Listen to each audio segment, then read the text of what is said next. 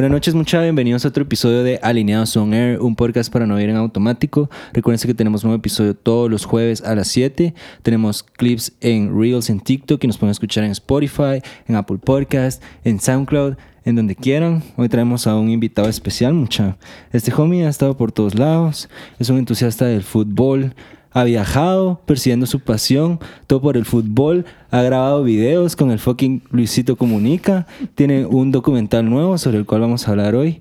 Pero antes de presentárselos, les recuerdo que hay merch en también recuérdense de Antigua Boreal, la mejor deep dish pizza de Guatemala. Y Simón, tenemos nuevos proyectos que necesito que vean el link en la descripción. Entonces, hoy sí, mucha, les vamos a presentar a Nimuy Ángel. Yeah. ¿Cómo vas, mi ¿Qué dice mi amigo? Vos, no, no me hagas llorar con la presentación. ¿Te gustó? La verdad es que sí. La ensayé un poco. Y te iba a preguntar sobre la gorra, porque cabal había leído en Antigua Boreal. Yo he ido una vez a Antigua Boreal y me encantó. Buena mierda. Así sin pagas, ya hablando sin. Sin, sin ser mamón. Ah, ser Me gusta un montón. Pero lo que no sé es que tenés que pedir con un ingrediente más, porque si no se deshace. Algo así va. ¿Cómo qué ingrediente? O sea, yo le iba a pedir solo de queso, pero me dijeron, no, no mm. tiene que ser solo de queso. Pues mira, yo te voy a recomendar y le voy a recomendar a toda la mara que pidan la margarota. Es como la versión de margarita, pero de deep dish pizza. Uh, that shit fire, bro. Es así como para la. Otro pedo. otro pedo, man, de verdad. Antiguo Boreal, de hecho, sí es uno de mis, de mis restaurantes favoritos. Se me hace. Porque es un producto nuevo, men. Nadie tiene deep dish pizza así, siento yo. Entonces. Luego, obviamente, aparecieron otros lugares de que deep dish. Pero sí sabía que, como Antigua Boreal, fue como que lo primero. Sí, sí, el original. Hay en Antigua, hay en Majas y hay en Carretera El Salvador. Entonces, cáiganle. ¿Dónde está en carretera? En escala. Ah, ya me acordé. Sí, cierto, sí, sí. Ajá, ya me acordé. Vos, pero qué vergueo para llegar a la antigua para ir a la antigua. yo, yo, sí te lo digo. Ahorita sí hay vergueo para llegar a todos lados. Hasta para venir aquí a mi casa hay vergueo siempre. No, yo te estaba contando así off, eh, the record. Off Qué vergueo para venir hasta acá a tu casa, vos. Bro, lo siento. Qué vergueo. No, por no, eso pero... casi nadie viene presencialmente. Todos quieren, men, por Zoom. Vivís hasta la mierda, creerán. Pero a mí me llamas así, bro. Ah, sí, es mejor. Yo incluso creo que vi un par de clips donde vos sí estabas como que viendo acá la tele, ¿va? ¡Ah, qué mamón! ¡Qué, qué, Bro, shout out a Apple TV, es la mera verga, es de las mejores herramientas que hay, te lo juro. Es mejor que Google Chromecast, en mi opinión. Bueno, yo no sé eso, pero es como que por lo menos se miraba bien de a huevo, vos platicando y aquí se miraba toda la onda. Sí, duele el cuello, bro, por eso no me iba a hacer esa mierda, te lo juro. te lo juro, bro. Pero mira, pues, bueno, nos conocemos desde la escuela. Más o menos. Pero nunca hablamos. Nunca platicamos. Esta es primera vez que conversamos. Mucho gusto. eh, salud por la piña. Ey, sí, un juguito de piña.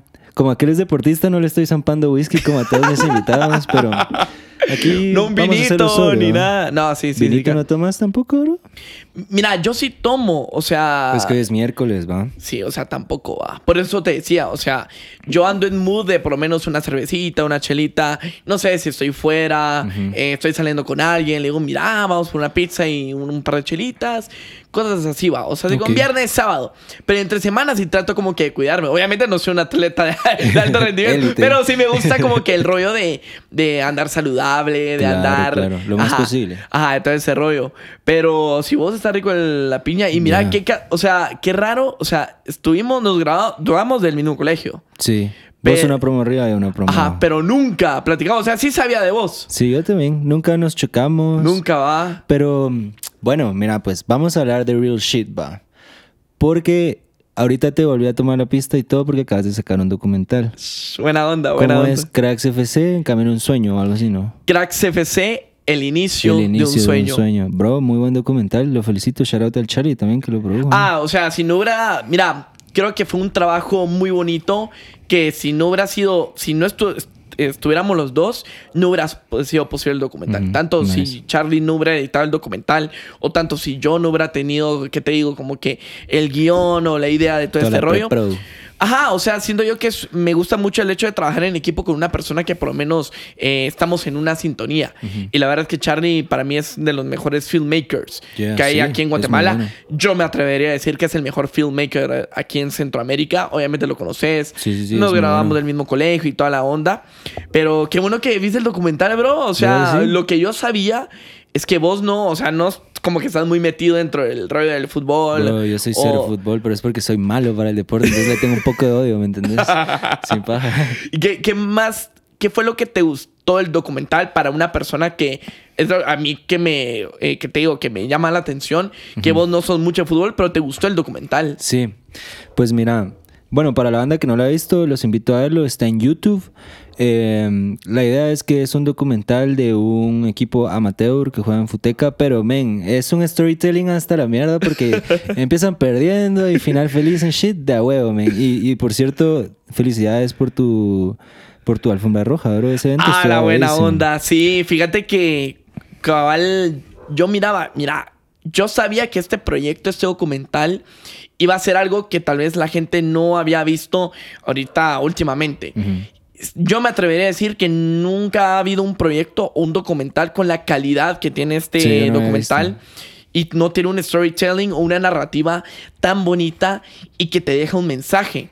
Y eso era lo que yo quería dar al inicio. Entonces, al tener todas esas cosas, dije, hay que celebrarlo, hay que, hay que, mira, yo siempre digo esto, yo me voy a tirar toda la casa por la ventana para darle todo el hype toda la emoción. Como tiene que ser, bro. Ajá, exacto. Go hard or go home. E, exacto, eso mero. Entonces dije, ah, voy a armar una alfombra roja. Como en Hollywood. que todos lleguen elegantes. Eh, que lleguen invitados muy importantes. Tanto amigos, familiares, personas en las cuales yo he trabajado. Personas que son, que te digo, que manejan marcas que yo sé que les podría interesar mucho el proyecto. Patrocinadores que me apoyaron, gracias a Dios. Y yo digo, esta alfombra roja para mí fue como que, te, digo, yo sentí como que más importante que mi graduación, tanto o de colegio o, de, universidad, no lo sé. Y estaba tan nervioso, pero, wow, ese en la alfombra roja sí te diría una de las cosas más bonitas y que, y que puede tener la oportunidad de por, lo menos organizarlo, contratar a mi organizadora, porque si yo hubiera hecho todo eso, te juro que me mato. O sea, es, demasiado. es un vergueo. Pero sí, y como te digo, un documental de tanta calidad debe ser celebrado y obviamente darle la oportunidad de que tenga su propia alfombra roja, como en Hollywood. Pues mira, regresando a que cómo se ve esa chiva desde la perspectiva de alguien que no ve fútbol, ¿me entendés? Definitivamente lo visual es un gran punto que me hizo verlo.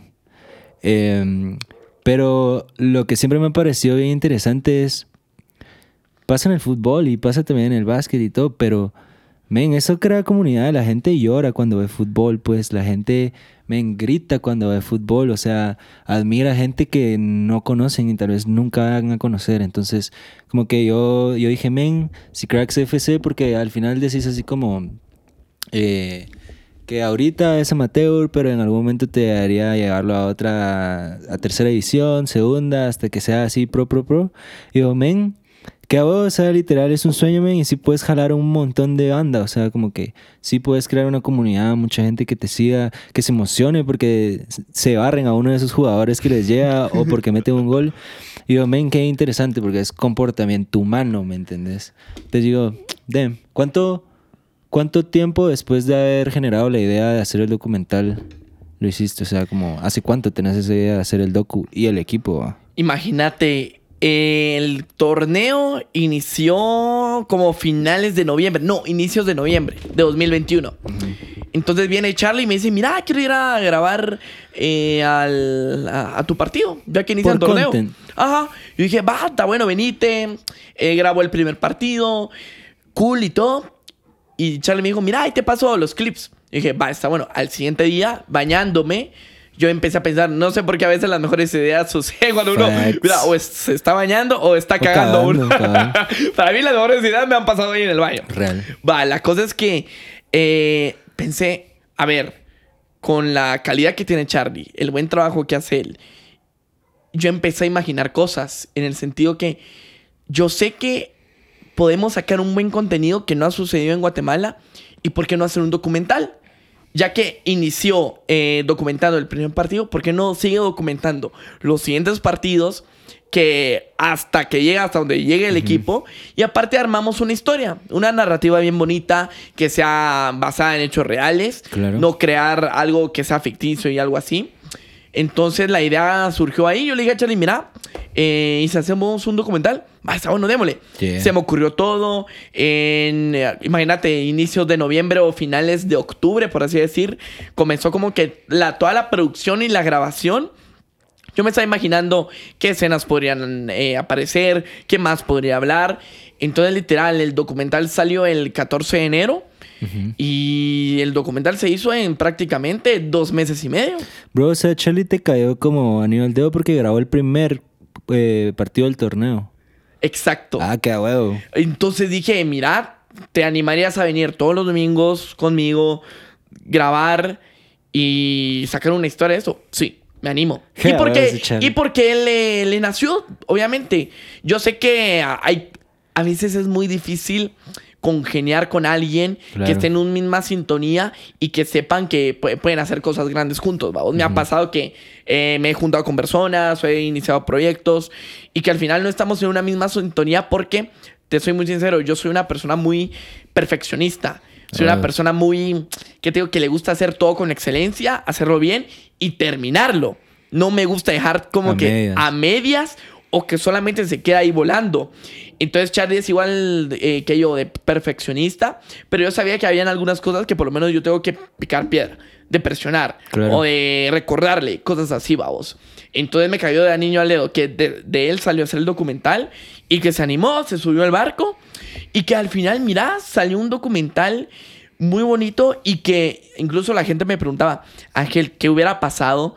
Si no quedaban campeones. Ah, bueno, yo también lo pensé. ¿No hubiera salido el docu? ¿O, qué hubiera, dicho, mira, ¿qué hubiera pasado si elimina a la Cracks FC en cuartos de final, en semifinales? Qué chafísimo. Ajá. Y yo, yo, yo, desde un momento, yo sabía, independientemente que Cracks FC no clasifique a la fase final, o que lo eliminen en semifinales, o que no quede campeón, ese documental salía sí o sí. Porque el mensaje importante o la, ¿qué te digo? El, el significado del documental no va acorde al torneo.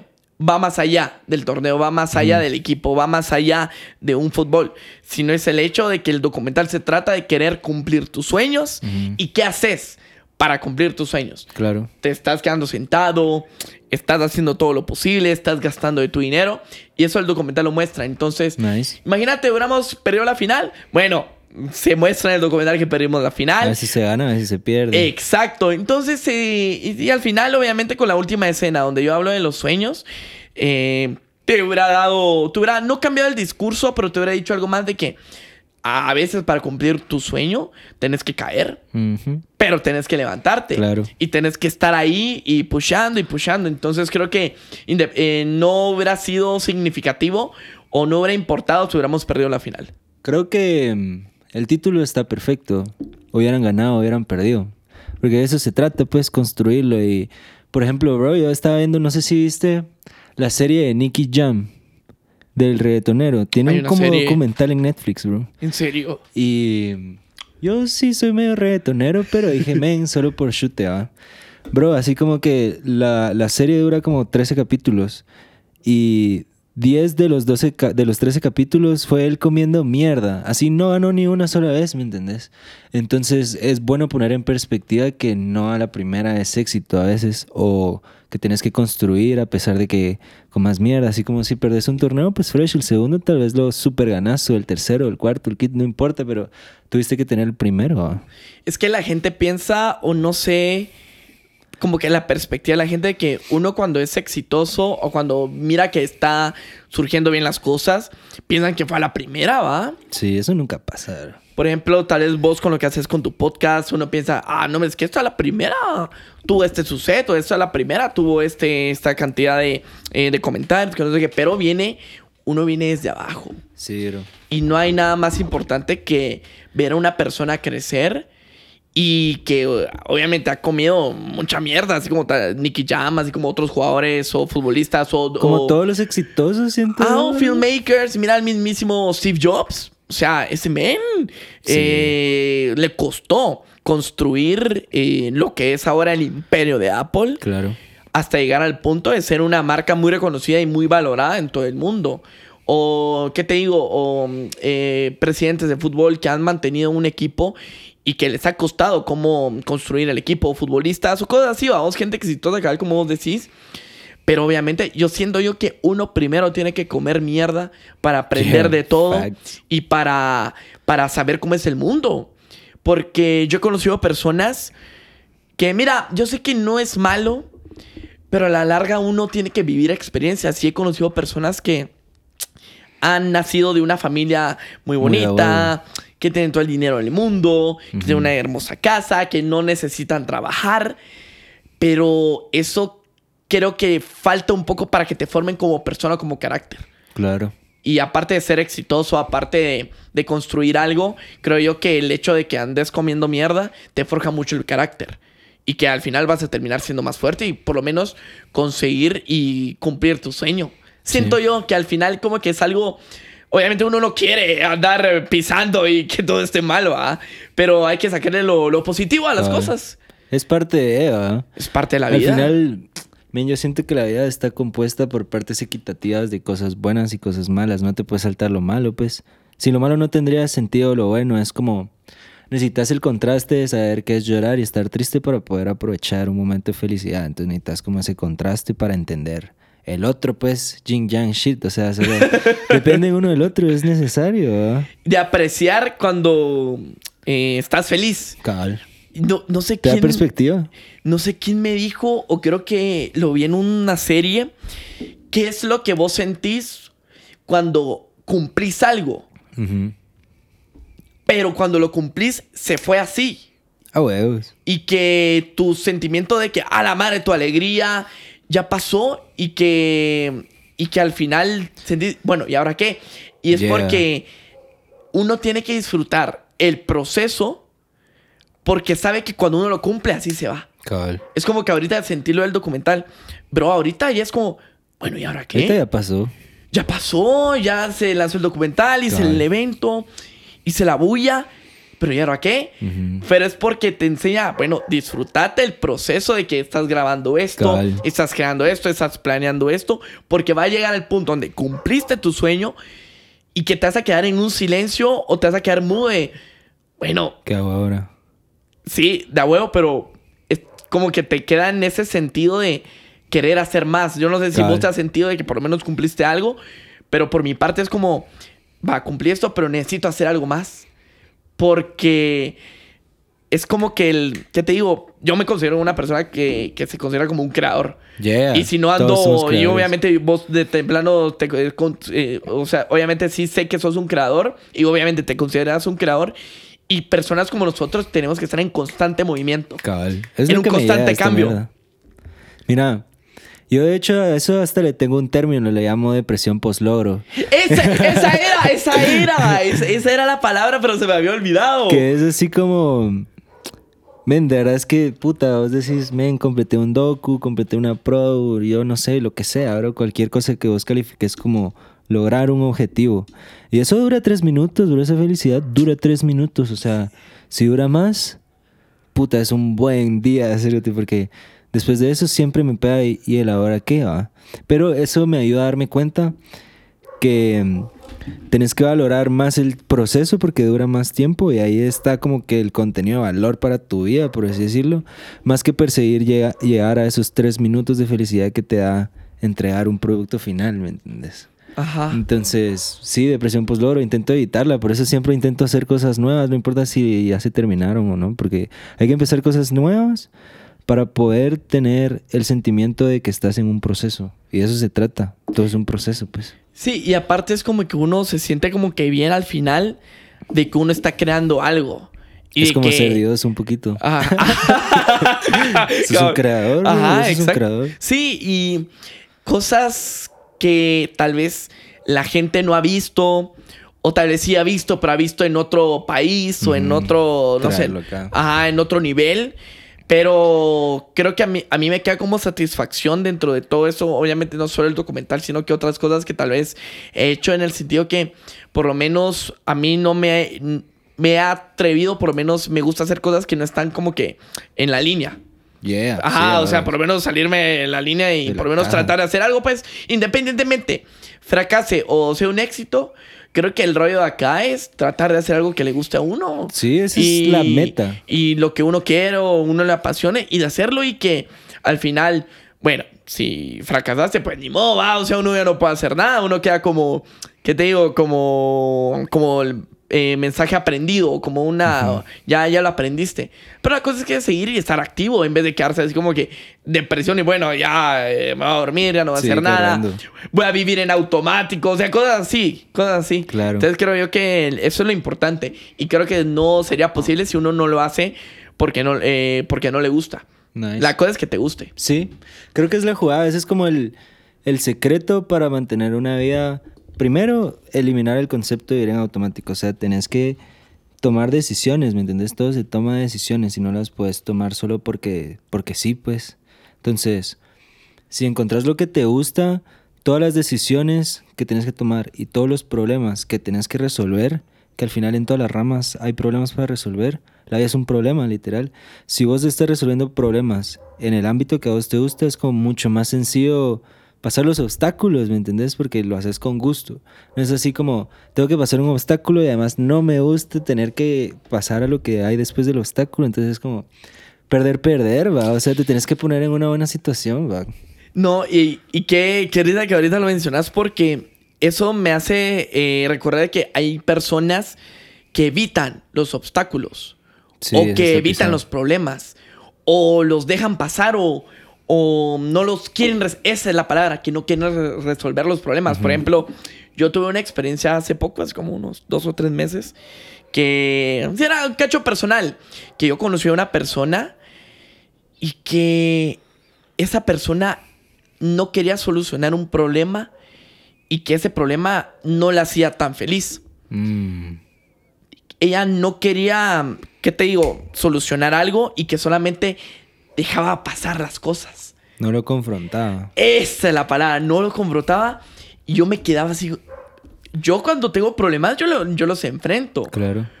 Eh, yo los confronto, yo veo la forma y todo. Pero sí me queda en el sentido que hay personas que prefieren dejarlo pasar y que fluya en vez de confrontarlo, en vez de resolverlo y todo. Porque cabal, como vos decís, al final es perder, perder. Porque mm, si ella hubiera, esa persona hubiera confrontado eso, ya hubiera estado feliz, habrían sucedido cosas que hubiera sido bonito y todo. Pero sí es como, qué chafa que hay personas de que no confrontan sus problemas y que no lo resuelven para por lo menos estar feliz. Yo creo que al final de cuentas, lo importante de todo es estar feliz, Sí. O sea, independientemente tengas fama o, o- Mira, a veces siento que la palabra éxito es muy subjetiva. Total, está amarrada a quien crea esa mierda, pues. Ajá. Como lo veas. Y es. Creo yo que al final lo más importante por lo menos estar feliz con lo que haces, con lo que tenés, con quién le estás compartiendo. Y que al final problem- problemas van a haber en la vida. Pero te van a formar más si vos lo resolves. Sí. Y a tu cuenta. Pero ¿y cómo definís la felicidad? Porque hasta cierto punto las emociones son temporales, ¿va? O sea, creo que no puedes estar feliz 24/7, ¿va? Entonces Ufa. también como si perseguís... O sea, porque yo también comparto eso. Yo digo, men, yo necesito estar en una posición donde me sienta tranquilo, donde esté feliz la mayoría del tiempo, pero no sé si es alcanzable estar feliz todo el tiempo. Tal vez no es todo el tiempo, pero que por lo menos una mayor parte de tu vida estés feliz. Sí. O que logres estar feliz. Creo que. Mira, yo ahorita ando viendo una serie que se llama Ted Lasso. No sé si la has escuchado. Solo sé quién es, pero no la, no la he visto. ¿Qué tal? Bro, creo yo que es mi serie favorita. Ah, shit. ¿Pero dónde está? En Netflix. Está en Apple TV Plus. Uh, shout out Apple TV. Hay muy buenas. Y son, eh, son de- series originales. De televisión, ¿verdad? De como una mierda de televisión, ¿no? No, es que ahora Apple TV, obviamente solo televisión y No, la no, onda. la serie, la serie. Ah, la serie, fíjate No, que no, es un Apple Original, así de an Apple Original, pero con la producción de Warner Bros.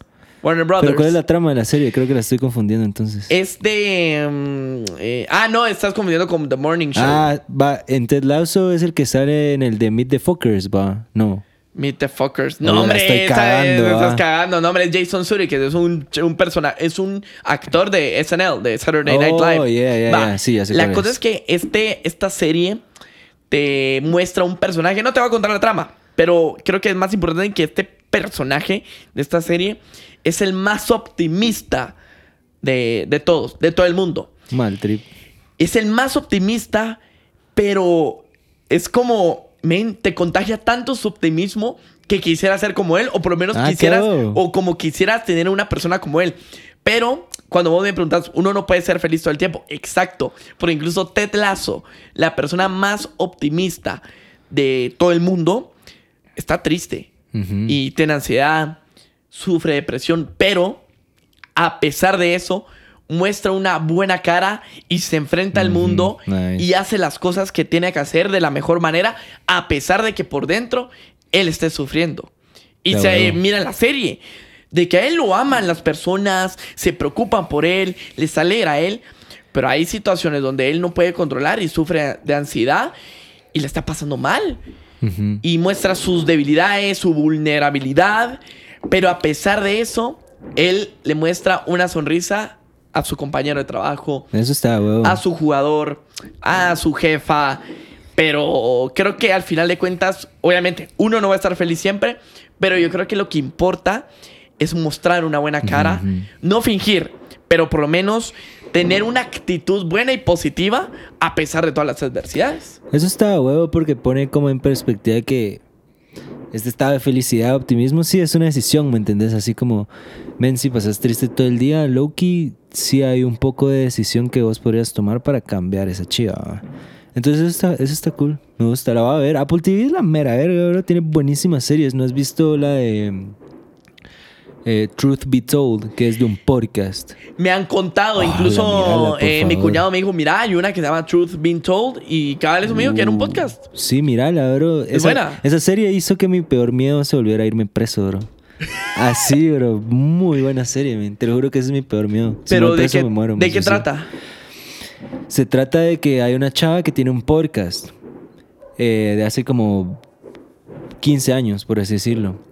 Y ese podcast ayuda a, a resolver un, un, ¿cómo se dice? Un crimen. Un crimen. Pero el podcast eh, le echa la culpa a un menor de 16 años que no tenía la culpa. Entonces se fue preso a los 16, perdió toda su juventud ahí, salió como hasta los 30 y algo. Y, men, o sea, adentro le toca agarrar un bando, se vuelve nazi, todo, men. Y entonces cuando ella retoma el caso y el podcast, se da cuenta que la cagó, que lo metió preso sin tenerlo que meter preso, ¿me entendés? Entonces intenta arreglar como que todo el... Men, un gran trip, te la súper recomiendo. Pues la verdad es que últimamente se han salido buenas series. Por ejemplo, esa de Ted Lasso que te digo, siento yo que podría mencionar que es mi serie favorita de todo el tiempo. No la mejor, porque para mí, la mejor es Breaking Bad. Para mí la mejor. Uh, nice. Nunca la terminé de ver. No soy tan bueno para ver series tan largas, bro. Bro, de lo que te perdés. Sí, soy una mierda. ¿En qué te quedaste? En la primera temporada. No, hombre, no. sí, te lo juro. Qué cagado, porque, mira, la primera temporada es muy lenta. Tal vez por eso. Muy, muy, muy Tienes que pasar esa temporada, siento yo, para sí. enamorarte. Ajá, pero eh, pasaste la primera temporada, terminas toda la serie, pero llega un punto, brother. Es que mira, esa serie es otro pedo. Es, otro, es otro rollo y, y la verdad es que sí siento que es la mejor serie, pero tal vez no mi favorita. Pero porque a veces siento que mis series favoritas son las que te dejan algo, men. Te dejan un mensaje. Claro. Breaking Bad no te va a dejar un mensaje, pues. Hacer metafetamina. y ya, se matar, eh, y matar y toda la onda, va. Pero esto de Ted Lasso sí me ha cambiado mucho la perspectiva. Nice. Y, el hecho de que te deja un mensaje y es bien humano. Siento yo que el hecho de ser bien humano y ser bien vulnerable con las personas y mostrar eh, tu humildad. Por ejemplo, hay un caso ahí dentro de la serie de una persona que era humilde y ya no se está volviendo humilde. Y que la fama se está apoderando de esa persona y está cambiando esa persona. Y, y eso es malo al final, pues. Entonces son cosas que te vas a poder identificar porque suceden en la vida real, pero que al final te deja una moraleja, pues. Sí, qué complicado. ¿Te, ¿Te, gustaría ser famoso así, big leagues? ¿Crees que podrías con eso? ¿Crees que no te cambia ni un poco? Mm, mira, antes, o sea, por todo el paso que yo he llevado de crear contenido, ajá, de estar un poco en redes sociales y todo, sí hubo un momento donde yo quería por lo menos ser una persona que por lo menos la reconocieran por su trabajo, de que lo conozcan y todo ese rollo. Pero al final me dejó de importar porque uno cuando piensa en querer tener más seguidores, querer tener más vistas, lo cambian a uno. Y a mí me cambió por un momento y no me sentía yo a gusto cuando me daba cuenta al final. Porque cambiaba mi personalidad, era un poco más creído yo, era, no sé, un poco más patán cuando me estaba ganando eso. Y ahora es como, no me importa si me está viendo cinco personas, 100 personas, eh, no me importa si hablan de mí o no hablan de mí. Mira, creo que a lo largo de todo eso sí han hablado de mí, eh, tanto eh, bien como mal. Y yo he podido manejar un tiempo en 2020, finales de 2020, que sí recibí mucho hate por contenido que subí en la selección nacional de Guate por eh, contra México. Donde yo decía que Guate iba a ganar, de que Guate va a golear, de que Guate va a humillar a México. Y yo lo hacía por puro show. Por puro show. Mm, ok. Mm, era por entretenimiento, que siempre ha sido así mi, mi creación de contenido. Pero incluso los guatemaltecos vinieron en contra mía en redes sociales diciendo, no Ángel, no nos avergonces. No Ángel, no nos pongas en mal frente a los mexicanos, por favor, no hay. Y va, sí recibí mucho hate y sí me afectó porque sí era como, madre, solamente yo estaba haciendo show, apoyando a mi selección a pesar de cualquier cosa, pero la gente no captó el mensaje. Y sí, recibí mucho hate y luego fue como que, bueno, es parte de la vida. No a todas las personas, ajá, no a todas las personas les vas a agradar, no a todas las personas les, vas a caer, caer bien, no todas te van a amar. Y con el hecho de ser famoso, de ser muy reconocido, que se tenga lo que se tenga que dar. Ok. O sea, si uno es agradecido cuando te escriben, uno es agradecido cuando lo saludan. Y obviamente uno tiene que agradecer y por lo menos bendecir a la persona que te está insultando, pues por lo menos sabe tu existencia, ¿va? Pero si es algo, no sé vos cómo te, te sentirías, o sea, te saludan en la calle, no sé, o sea, tal vez algo que a vos te gustaría o no sé si a vos te gustaría. Pues tiene ventajas y desventajas, ¿verdad? Porque definitivamente no me gustaría llegar a ese nivel donde no puedo ir al súper y la gente sabe que estoy en el súper. O sea, yo me disfruto la invisibilidad de ir al súper tranquilo y nadie se enteró y fresh, pues. O la, o la posibilidad de salir con alguien y que no hayan tweets que digan, men, este cerote está saliendo con ella o algo así. Men, capaz solo somos homies, va. Entonces, eso sí me gustaría ahorrarme porque ya empiezan a haber narrativas que están sujetas a interpretación de las personas y te pueden hacer quedar mal aunque no haya sido así, va. Pero por otro lado, bro, tener un cheque en Instagram te ayuda. Ah, pues, o sea, hay, hay money, hay, hay acceso a las cosas, puedes llegar a personas que te puedan ayudar a hacer tus proyectos. Entonces también digo, mm, está a huevo. Y el hate, pues al final es reflejo de la persona que lo pone, ¿me entendés? O sea, si vos andas comentando ahí pura mierda, es porque tu vida es pura mierda, pues, o sea la gente ocupada, productiva y que está logrando las chivas que quieren no anda poniendo comentarios así, ¿me entiendes? No tiene tiempo para eso. Entonces... las personas que como que uh, tiran hate porque tienen demasiado tiempo y que solo están en su celular y toda la onda. Pero eso que mencionas de que uno no puede ir, eh, imagínate, llegar al punto de, ir tranquilo. Eh, con salir con una chava y que estén, empezando a hablar de eso. Qué mal trip. Sí, porque incluso es como que yo a veces pienso, me hubiera gustado por lo menos ser un poco más low que yo, más discreto, o sea, bajo de agua. Porque a veces sí siento que tal vez el hecho de que yo esté un poco de creación de contenido, en, mucho en ese mundo, como que se me ha dificultado un poco como que las... ¿No puedo ser low -key? Las relaciones interpersonales. Sí. Y a veces es como que, va, si yo le escribo una chava, o sea, no sé, es como que cuesta más cuando pues, pues tenés un poco un, poquito de reputación, ¿va? O sea, no hablo de mala, pero hablo de que, bueno, si hubiera sido una persona normal, pues que no tiene muchos seguidores, que solamente está trabajando y toda la onda, pero a veces siento yo que sí me ha es un poco de desventaja de que yo no pueda como que crear una relación interpersonal con una chava que me gusta. Por el simple hecho de que a esa chava no le gusta andar con alguien que es muy, ¿qué te digo? Muy... Muy público. Muy público, eso, que es muy público. Entonces siento yo que sí lo podría como una gran desventaja. A la bro, eso es muy clave porque, vamos, vos blogueas, ¿no? Hasta te, hasta te fuiste a Rusia a cubrir el mundial en shit, que vamos a hablar de eso en un rato. Pero, por ejemplo, a mí me pasaba que yo también intenté bloguear un tiempo y hasta cierto punto ya no te vivís de agua el momento porque estás blogueando, ¿me entiendes? O sea, estás concentrado en grabar lo que está pasando, no en vivir lo que está pasando. Incluso pasa a veces, digamos, es tan sencillo como el ejemplo de que vos estás en un concierto y vos empezás a grabar al artista y vos de seguro más adelante vas a tener el recuerdo de que grabaste al artista, pero no de que viste al artista, ¿me entiendes? Y el video no lo vas a volver a verme, esas son pajas, pues solo es para flexear que andabas en el concierto, algo por el estilo. Y aplica igual con el blog. ¿A vos cómo te va con eso? Vos seguís haciendo blogs y todo. ¿No sentís, incluso, perdón, no sentís incluso que cambias en, si cuando, te, cuando le hablas a una cámara versus cuando le hablas a alguien normal? ¿Sabes? Yo creo que por, por eso me gustan mucho los podcasts. Ok. Porque aquí siento que estoy hablando como yo, como más Ángel. Chido, ajá, más chido. En cambio, en un blog o en un video, eh, es como. Siento que está hablando ni muy Ángel. Mm. Pero aquí está Un hablando. alter ego, bro, ajá, ajá. Y, y eso siento yo que cuando antes hacía vlogs o que me ponía frente a la cámara, estaba hablando ni muy ángel por su forma de ser, por su forma de hablarle a la gente, eh, la energía que da y todo ese rollo.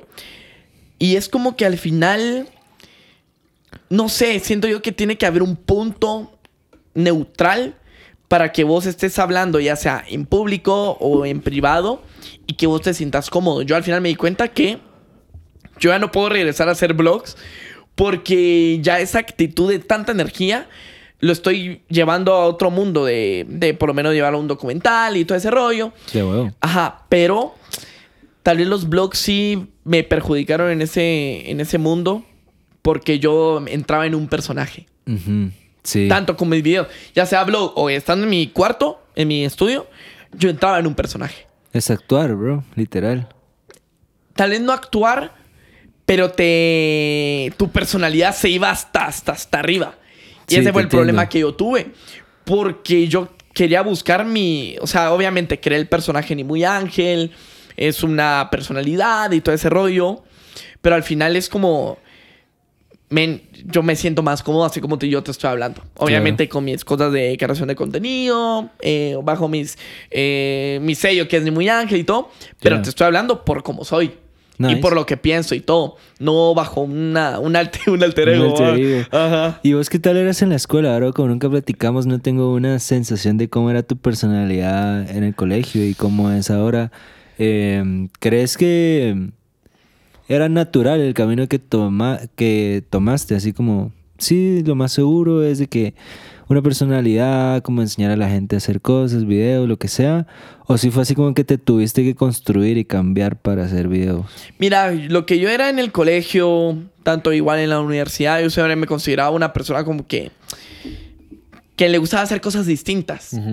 Eh, de crear vínculos. Yo no era muy amiguero. Te soy muy sincero, no soy muy amiguero. Yo creo que eso se muestra mucho igual lo que soy ahora. Porque me gusta tener como que mis círculos muy cerrados. Es valioso. Eh, solo amigos acá, no era como que el chico popular. La verdad es que no. Y solo con esos amigos juntaba, pero me gustaba sacar retos. O sea, en el colegio, no te acordás, eh, hice mi, pro- mi propia planilla para Van, hacer. Ah, van, ah, van. Ah, huevos. Ajá, mi propio eh, planilla. throwback. Ajá, así que me throwback. Va. Entonces era como que sí me gustaba eh, sacar retos personales. Y el camino para la creación de contenido no lo construí porque ya venía de una forma de que me gusta hablar en público. Eh, me gusta todo el rollo de la comunicación, el deporte, el fútbol. Siempre me ha gustado desde los seis años. Entonces, tal vez no lo construí o no lo empecé desde cero. Simplemente lo llevé a un nivel donde yo podía sacar mi talento. Algo que me dice mi mamá es que me, me dice, mira, es que tú tenés que aprovechar tu talento. Claro. Y tu talento es el hablar, tu talento es, es lo que me dice mi, mi mamá, tu talento es hacerlo bien, hacerlo en grande. Entonces, ¿por qué no lo vas a hacer? ¿Por qué te va a dar pena? Claro. Entonces creo que al final de cuentas fue eso, de aprovechar mis assets, Yeah. eh, mis cosas buenas y elevarlas y no tener ese miedo. Y, y el hecho de que desde el colegio no, no me gustaba andar con mucha gente, simplemente con un par de amigos, se deriva que hasta el día de hoy no me gusta trabajar o no me gusta colaborar mucho porque me gusta hacerlo por mi propia A cuenta, tu modo. a mi modo. Puta, sí. Ajá, y al final siento yo que no caso. O sea, las únicas veces han salido con, como con Charlie, vamos, con el documental, pero solo somos dos personas. Claro. No hay un crew mm, tanto por todo ese rollo. Pero me han dicho, mira Ángel, venite a este grupo para hacer videos. Mira Ángel, venite a hacer este proyecto. Me lo han dicho. Pero no me siento cómodo. Porque siento yo que, no sé, no me, no, no logro sentirme cómodo con más personas alrededor haciendo algo, un proyecto, porque sé que no voy a... No es que ellos vayan a estar a mi nivel. Simplemente me gusta hacerlo de una forma muy distinta a lo que las personas Claro. lo hacen. Mm. Y creo que eso viene de parte de antes, pues de hace años. Al final de cuentas.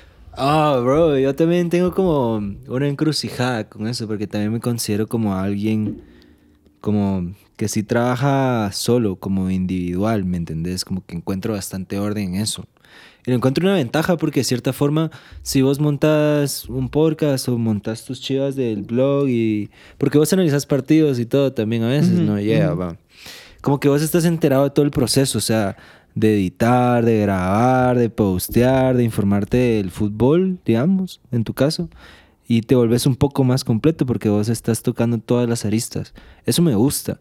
Pero al mismo tiempo, sí llega un punto donde no te das abasto. Exacto. Y ahí peleo mucho. Por ejemplo, para mí delegar no es tan natural, pero te tenés que educar para delegar, pues porque si no, no te da tiempo a hacer todas las tareas que querés. Sí, porque vos ahorita estás haciendo todo, me imagino, ¿no? Sí, aquí sí. En alineado sí. En, en el estudio sí tengo que delegar chivas, pero sí me costó un vergo, pues. Y perdía trabajos porque yo lo quería hacer todo, no me daba tiempo. Entonces, es complicado. Siento yo que al final como que personas como nosotros es como, va, te voy a poner este ejemplo. A mí me invitaron varias veces a un programa de fútbol en Tigo Sports Qué huevo. eh, y eran más personas opinando, analizando, pero esta persona que me amó, porque sí quería que yo estuviera, porque él, porque él me decía, mira Ángeles, que busca la gente. Yo, va, déjame ver y todo este rollo, va. Pero no me sentía cómodo al estar yo en, una, en un lugar donde hablan más personas, no te dejan hablar, eh, no sé. Y cuando vos me decís que yo analizo partidos, sí, pero lo, lo analizo solo, doy mi comentario solo, yo opino solo. Y creo que al final de cuentas, personas como nosotros, como que tal vez deberíamos, obviamente, si vamos a tener un equipo de trabajo, que sepan que nosotros va, estamos en un, en un escalón y vos me apoyas con todo esto de edición, esto de producción, pero por lo menos sabe cómo es nuestra, nuestra forma de trabajar. Nuestra dinámica. Eh, ajá, que sepan la dinámica. Tal vez yo por eso últimamente solo he estado solo porque eh, cuesta. Cuesta demasiado que alguien te- eh, me agarre el chip. Eso es Cuesta. perfeccionista, bro. Tal vez no perfeccionista, bueno, tal vez. Es que no lo sé cómo decirte porque es como que, men, yo hago las cosas al instante. Yo no dejo pasar las cosas. Me ha pasado que con personas como que, eh, mira, bro, juntémonos para, para hacer eso.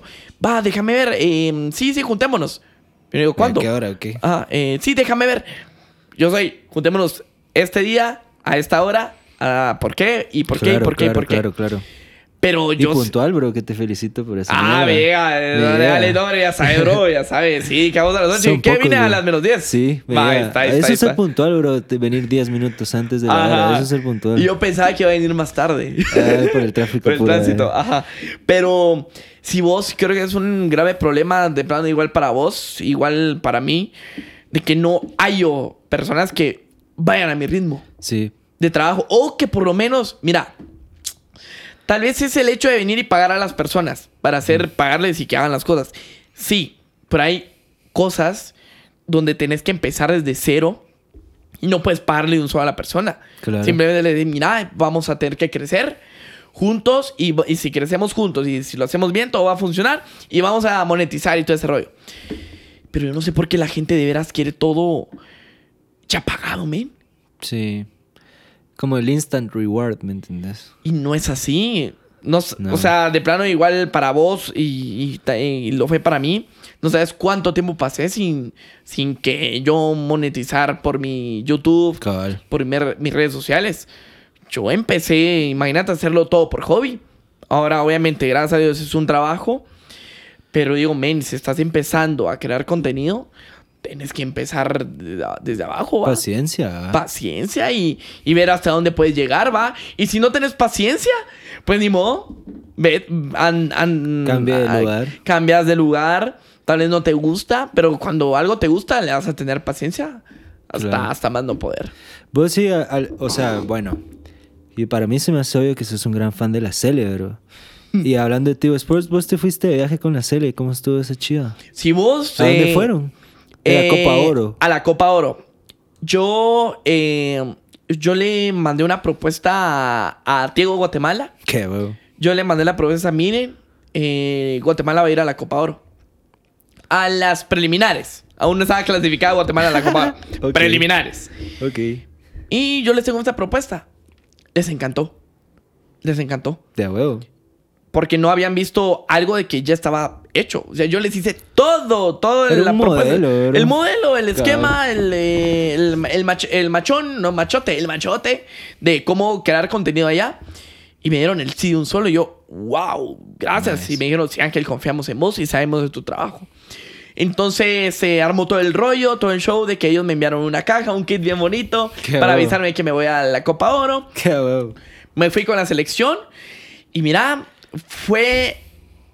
Mira, fue increíble porque yo desde pequeño, a los 6 años, 7 años, 10 años, todo mientras empecé a jugar fútbol, yo quería estar en la selección, ser el arquero. ¿Todavía, bro? ahorita ya no. Ya, con cracks. Ya, cracks, eh, cracks es mi, es, mi amor, cracks es mi amor. Entonces, eh, el estar en la selección, en su hotel, en su bus, en sus entrenamientos, no hay nada que lo, que lo reemplazca. Esa experiencia porque es algo que yo había soñado desde pequeño. Tal vez no de la forma que yo estuviera ahí entrenando, siendo el arquero titular, pero por lo menos acompañándolos y apoyándolos, porque eso es básicamente lo que yo hago, apoyar como una cheerleader, un, porrista. Entonces eh, fue una grata experiencia, luego la selección no eh, quedó eliminada en las preliminares, no fue a la Copa Oro. Pasó algo de que los invitaron porque eh, Curazao tuvo varios positivos de COVID. Entonces invitaron a Guatemala porque sabían que iban a reventar con las entradas. Había regresado a Guate y aterricé a Guate y entró la noticia. Guate está invitada a Copa Oro. Y yo, bueno, ¿y ahora qué pedo? ¿Qué pedo? Eh, hablé con los de Tigo. Me dijeron, mira, déjame ver, voy a pasar la propuesta. Pasó un día. Y dije, pero Guate ya va a jugar el siguiente día. Y saqué todos mis ahorros. En corto el boleto, solo el boleto. De todos mis ahorros, se, ahí se, fue el boleto. Oh, qué pisada. Dije, bueno, ya no tengo nada. Y la gente vos eh, fue algo impresionante, impresionante porque no sabía qué iba a pasar. Me empezaron a escribir, Ángel, te donamos. Yeah. Te donamos, Ángel. Y yo, ya no puedo hacer eso. Ángel, te donamos. Me empezaron a escribir un chingo. Dije, bueno, eh, mucha, de veras, si a ustedes les nace, háganlo, pero yo no estoy pidiendo nada. Men, pasé la cuenta y todas las donaciones. Y depósitos. Con eso, las donaciones, pagué mi hospedaje allá en, Dallas. Bro, qué huevo. Y pude sacarles contenido a la gente. Para mis videos de YouTube, Instagram.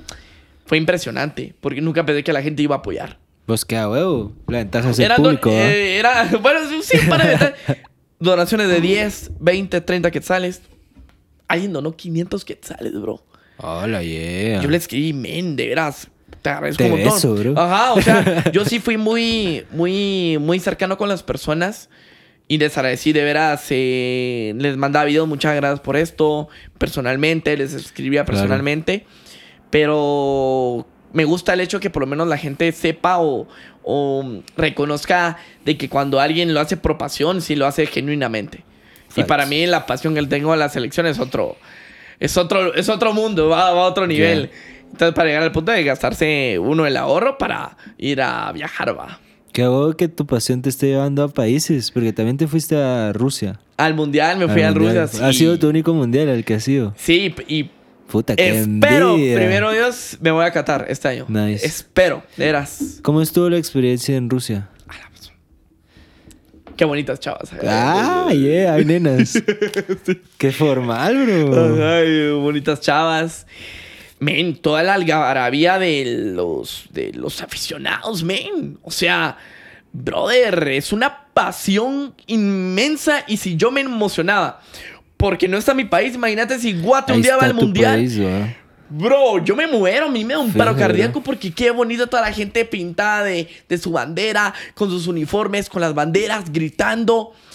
El estadio lleno, todos los estadios llenos. Una energía de la gran Sí, puta. es- yo estuve en Moscú. Men, luego nos fuimos a San Petersburgo. Yo me enamoré de San Petersburgo. Nice. Bro, esa ciudad, ¿Qué hizo que te enamoraras?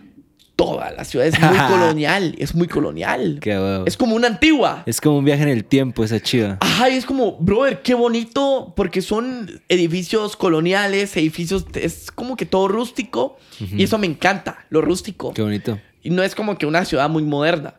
Obviamente sí, con todo el trabajo que hay y toda la onda, pero en sí, cuando miras, brother, San, San Petersburgo es precioso. Y, men, igual, eh, también tuve la oportunidad de ir a la Copa, a la Copa América en 2019. Mm, nice. Lo que viven los sudamericanos, bro, madre. ¿Por qué, bro? O sea, los sud- sudamericanos están locos, los chilenos, ¿Por los qué argentinos. locos? Men, están locos. O sea, es mucha, mucha ¿qué- euforia. Ah, es mucha por el euforia. fútbol, Sí, están bro. locos por el fútbol. Loquísimos. Es o como sea, una droga, bro. ajá, en Sudamérica la- es mucha locura por el fútbol. Ahí solo existe el fútbol. Primero el fútbol y después Dios. Sí, ah, o sea, literal. O sea, fútbol. Dios, mujeres, familia, todo, todo, todo, todo. Y, men, o sea, cuando son torneos internacionales así gruesos, es impresionante. Y ahorita no sé cómo va a ser Qatar. Ojalá pueda, ojalá tenga la oportunidad de ir a Qatar. Ojalá, bro. Pero es un país muy distinto. Claro. Eh, estás hasta el otro lado del mundo. Va a haber mucho calor. Entonces, eh, no sé cómo va a estar la gente allá, si va a soportar el calor o si la energía va a ser igual. Digamos, vos cuando fuiste a Rusia también fuiste de parte de algún patrocinador o fue por tu No, cuenta? ahí sí fue por parte de un medio y que el medio estaba haciendo una competencia para ver a quién se llevaba. Mm, si era entre otra persona o yo. Y en- dentro de las votaciones yo gané, gracias a Dios. Yeah, Ajá, la gente apoyó demasiado. Gané por un 60%. No, 70% fue. Ameno. Ajá. Y todo pagado. ¿Y tu trabajo era documentar? Sí, para el medio, también para mis Para redes. vos. Ajá, pero todo pagado, bro. Todo Bro, pagado en. Rusia. Shout out a esos, Estuvimos eh, quin- 15 días fueron en Rusia. Eran varios. Éramos tres personas Uh, qué huevo, en. Rusia, tres personas. Y a la madre, o sea, sí es caro, bro. O sea, dentro del contrato que yo puse, o sea, si no hacía tal cosa, me cobraban todo el viaje, que eran 100 mil quetzales. Hola, no, qué horrible, bro. me hicieron, Endeudado firmar, me- firmar un contrato, sí. Claro. Que el viaje valía 100 mil Es un quetzales. business, va. Y ahorita para Qatar me imagino que va a ser un poquito más. Y misma metodología, así como con los que te fuiste. No, no, eso ya no. Ahorita ya no tengo contacto con el medio que me llevó. Eh, se alejaron mucho de... Como que se gastaron todo el pisto en el Ah, mundial y ya, ya valieron verga aquellos. Eh, mira, ahorita voy a ver si tengo yo el dinero para hacerlo por mi propia cuenta o voy a pedir eh, patrocinios. Bro, no importa cómo ojalá vayas, bro, porque fijo, vos te disfrutas esas mierdas, pues se te Sí, nota, obviamente, ya sea por mi cuenta, a la Copa América me fui por mi cuenta, me la disfruté, estuvo perfecto. Y si hay patrocinadores, pues yo les voy a hacer un excelente trabajo allá, Ok, al final de yeah. cuentas. Entonces sí, Rusia bonito, eh, Brasil bonito, eh, también estuve en España un par de veces. Nice. O sea, Un literal. tour esa mierda. Ajá, sí, o sea, ya estuve en eh, Norteamérica, ya estuve, Sudamérica ya, Europa ya, Asia, imagínate ir a ¿Ya Asia. estuviste o falta? No, no, Mm. falta ir a Asia. Es mi destino, es mi próximo destino, quiero ir a Asia. ¿Qué? Quiero lavarme el coco, ir a Tokio y decir, men, todo lo que pienso está al revés aquí. O sea, necesito que la cultura sea tan diferente que me vuelva humilde y diga, men, yo no sé nada. Todo lo que hago es solo una costumbre, una construcción social porque el otro lado del mundo funciona completamente diferente. Yo eso necesito en los viajes a los que voy. Eso es lo que busco, la verdad. ¿Y será que si es así en Tokio?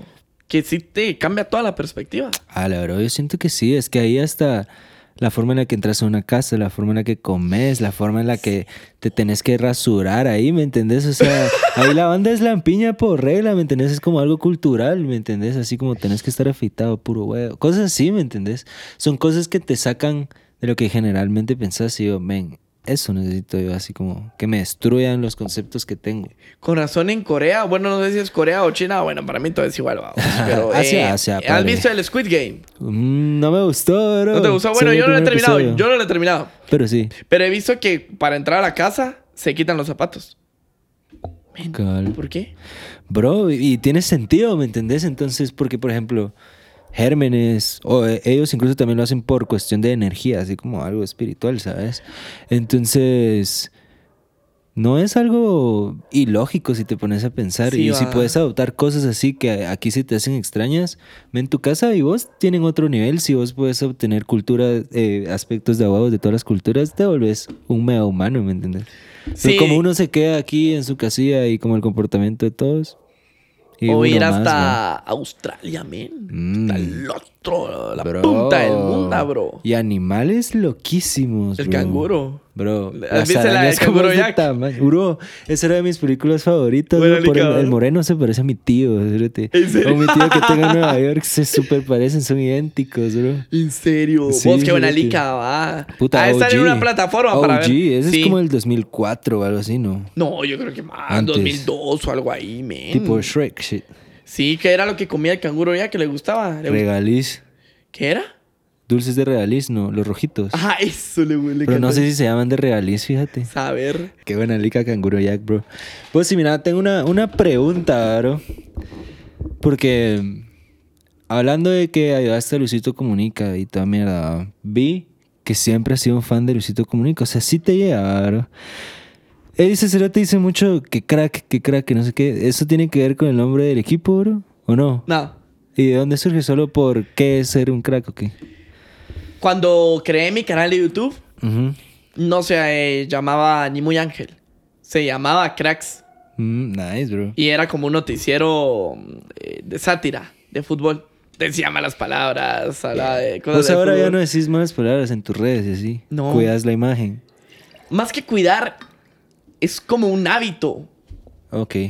Yo obviamente yo conozco a personas que eh, dicen muchas palabras y toda la onda. Mira, cuando estamos fuera de cámara, fuera de sí, a veces sí se me van. ¿no? O sea, si me has escuchado, pues. Y en mi canal sí estás diciendo malas palabras. Uh, di- digo un par, digo un par. Ajá. Pero no es como que a cada rato. Ujú. Pero siento yo que tal vez la audiencia. Mira, me siguen muchos niños. Mm, sí. Muchas mamás me siguen. Ok. Papás. Sí, un lenguaje adecuado para sus el público. Ajá. Eh, entonces yo trato de, de no ser vulgar. Obviamente ahorita en lo que vamos hablando se me salen un par de palabras, pero no es por ser vulgar. Es parte del lenguaje, bro. Ajá, parte de lenguaje, sí. expresarse. Ajá. Entonces, eh, cuando creé mi canal de YouTube, eh, sí era como que muy vulgar y todo, porque lo quería hacer como Chubel Torres. ¿te acuer- es- ¿Sabes quién es él? No, bro. Es un mexicano. Contame. Tiene el mejor noticiero político de México. No me acuerdo. Es de sátira, es hermoso. ¿Te acuerdas de los estadounidenses? Eh, Jon Stewart. sí, sí, sí, sí, sí. ¿Va? ¿Es algo así? Es de los mismos. Ajá, es como que Mm, esa misma género, camada. digamos. Ajá. Entonces, en mi canal de YouTube no se llamaba Ni Muy Ángel, se llamaba Cracks. Mm, ok. Luego le tuve que cambiar el nombre porque ya había un canal de YouTube en México que se llamaba Cracks y ya tenía un chingazal de seguidores. Sí, te pisaba el SEO, va. Ah, entonces, bueno, cambiamos el nombre. Eh, dije, mi usuario de Twitter siempre ha estado como Ni Muy Ángel. Mi Instagram está como Ni Muy Ángel. Quiero mantener toda la línea. Claro. Entonces, Ni La Muy Ángel. marca. Entonces, cuando creé el equipo, quería que tuviera una razón, una importancia. Eh, entonces, Cracks FC se llama Cracks FC porque desde un inicio quería algo relacionado con cracks. Y aparte, te identificas mucho, decís mucho la palabra crack. Ujú, Eh, cabal. dentro del fútbol, el término cracks es muy. Qué cabrón. ah, muy popular. Y, men. Es un término tan popular y no hay ningún equipo que se llame Cracks FC hasta que yo lo llamé. Yeah, Formal. Ya registrado en shit. Ya, obviamente, ya está registrado.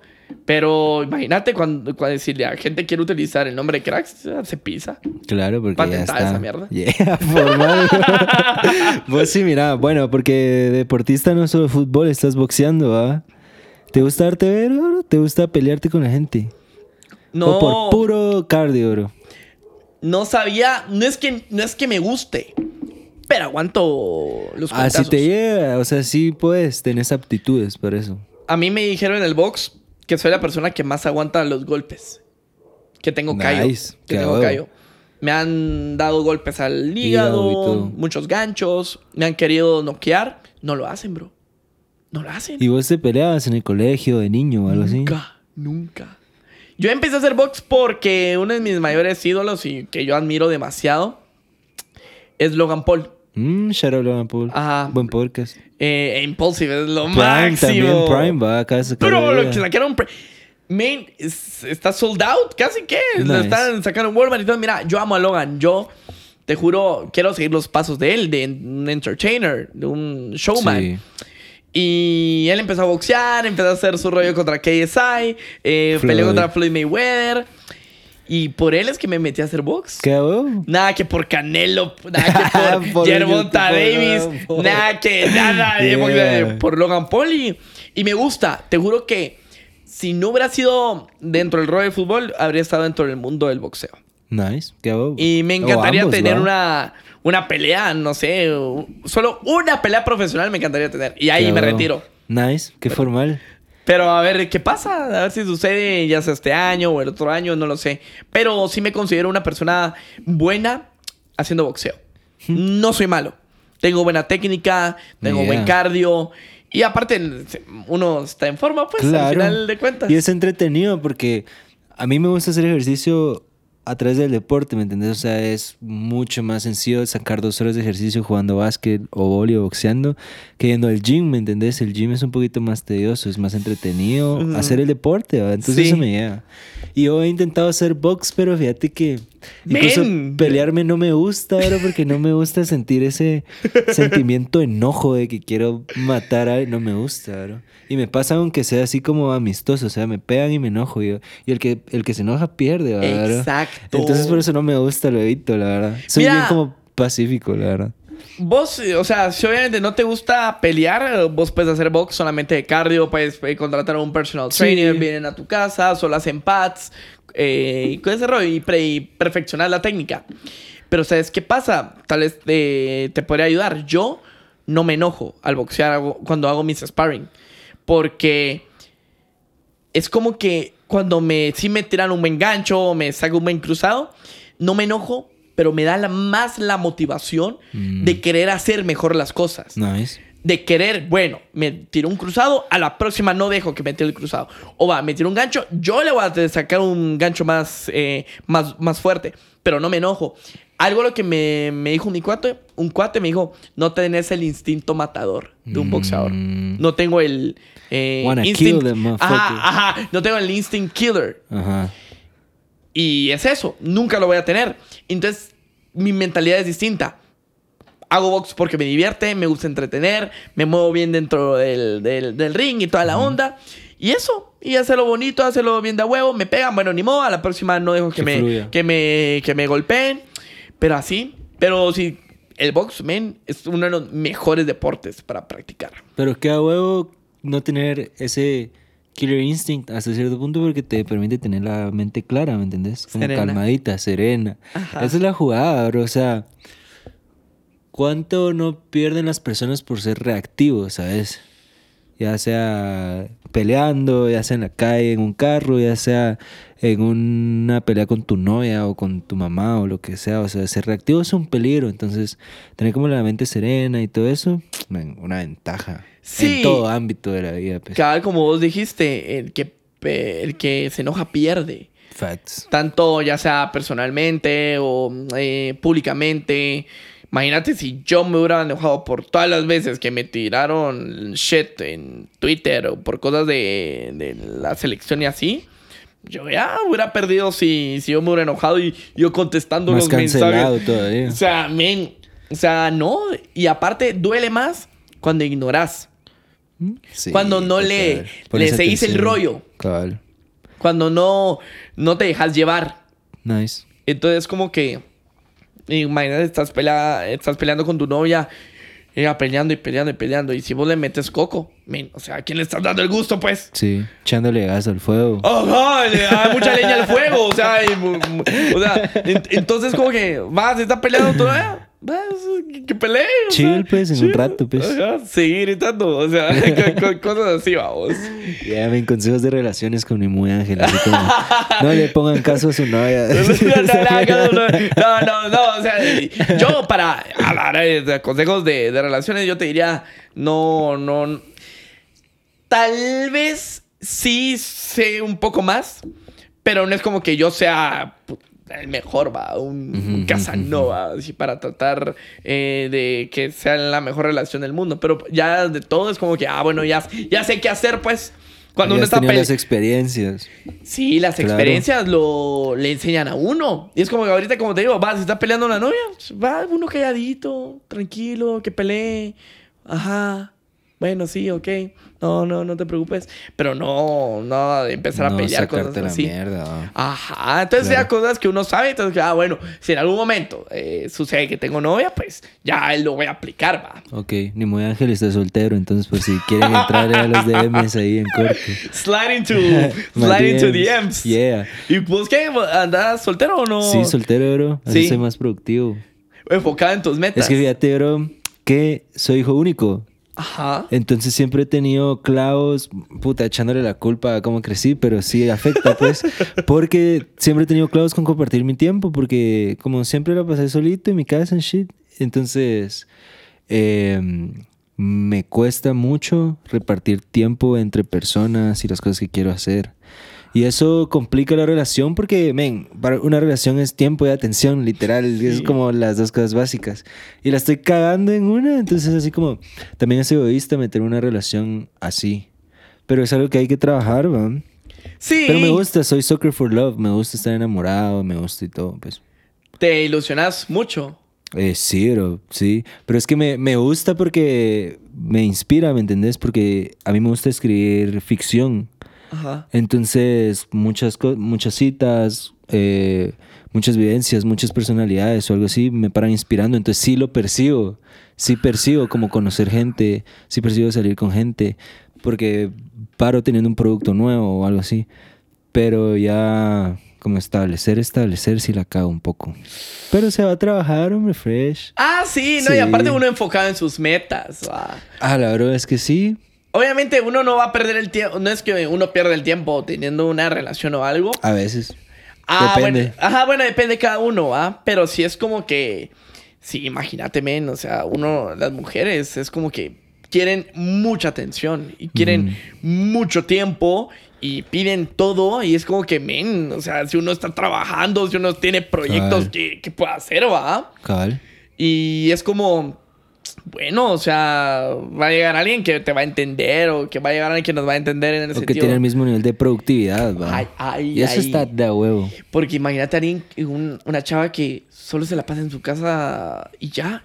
Bro, bro, no, que por lo menos va estudiando, trabajando y tal, y todo, y todo ese rollo, ¿va? Pero sí es como que eh, a veces siento que cuando uno está en una relación, deja a un lado otras cosas. Bueno, yo por eso yo sentí en mis, en mis relaciones pasadas, es como que, madre, me enfoqué mucho en las relaciones, que dejé a un lado, que Sí. te digo, eh, mis proyectos, Cabal. mi familia, mis amigos. Y es como que, bueno, trato de no enmendarlo, pero por lo menos... Balance, ¿va? Ajá, el balance, ba- balance, balance, balance, balance. Y eso, ¿ah? Sí, es complicado, la verdad es un tema muy, muy complicado. Pero sí, yo, yo soy, así por eso te preguntaba si te ilusionas mucho. Yo, men, yo a veces soy un tonto en el amor. Yeah, men, pero qué huevo, men, la verdad. Es como que si una chava que me llamó la atención me responde una historia, yo... Y a mi novia. Yo, yo me imagino. Rima mi apellido con su apellido. Shit. Te lo juro, bro. No, no te lo estoy Ya chingando. viendo signos y tal. Paz, no sé qué, rima. Ah, rimar bonito. Hoy me pasó, bro. No te creo, Hoy me pasó porque le respondí una historia a una chava que, que me parece, me llama mucho la atención. Es bonita, eh, sí, sí, se nota que cae bien. Y me respondió con más mensajes. Y yo, oh, ah, bueno. Ya está. Ya está. Porque si alguien solamente te da like el, la- el mensaje o te deja en visto, Rip. pues, ay, a matarlo. Claro. Pero soy así, bro. De que, madre, ya me hago ideas en la cabeza. Pero que tipo you. imagínate. No, no, no. Mira, no sé si es algo bueno o algo malo, no lo sé, Mm. pero no lo puedo cambiar. sí, yo tampoco.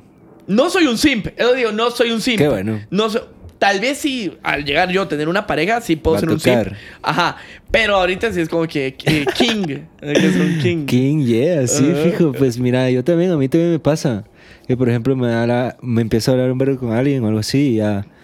Pero empiezo a imaginar porque esa imaginación es lo que me permite crear estas historias, ¿me entendés? Estos, estos capítulos, estas películas, lo que sea, ¿me entendés? Porque sí me gusta mucho escribir.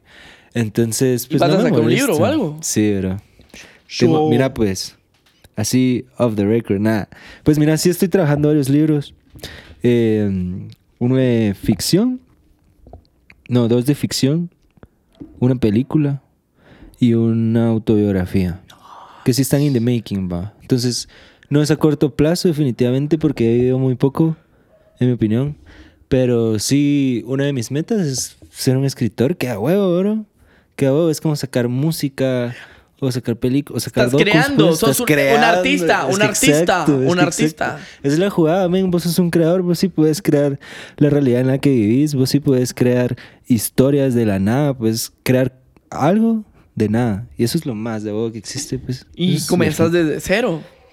Ven y, por ejemplo, eso es lo huevo de, de que ah, medio estemos encontrando este camino de hacer algo que sí nos gusta, porque mientras trabajas, trabajas en ti mismo, pues. O sea, te desarrollas personalmente. Es como si escribís, pues estás desarrollando tus ideas, estás desarrollando tu ortografía, tu caligrafía, tu forma de transmitir ideas, de comunicar, que de cierta forma te sirve cuando lo aplicas a las personas, a cualquier otro trabajo y todo. Entonces, a esa mierda sí es ganar, ganar. ¿me Sí, la entiendes? verdad es que sí. Estás sacando un producto y te estás construyendo al mismo tiempo. Es como, man, ese es el lugar, es la posición donde te tenés que ubicar, siento yo, pues. No, y aparte, men, o sea, uno ya no. Es decir, que es muy difícil escribir. Y la verdad que de a huevo que vos tengas como que ese talento de Mm. Escribir y te agarras de inspiración de otras cosas. ¿Viste Tic Tic Boom?